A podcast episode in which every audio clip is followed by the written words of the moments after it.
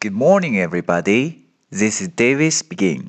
大家好，我是 David 老师，欢迎来到乐成红恩线上口语团 A 组，Day two hundred and forty-three. Here we go. 今天呢，我们来学习一个实用短句。It's next to the bus station. It's next to the bus station.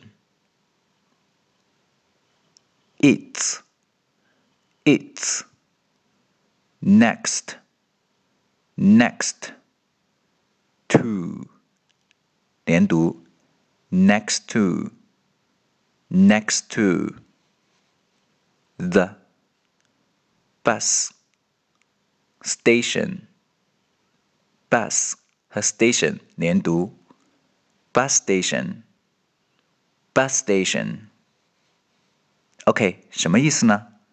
在汽车站的旁边，什么时候用呢？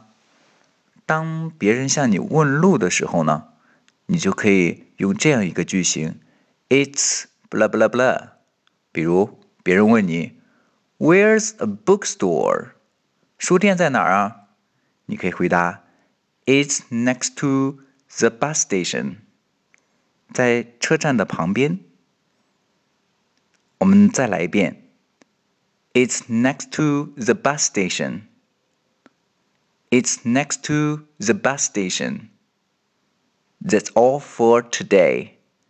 See you next time.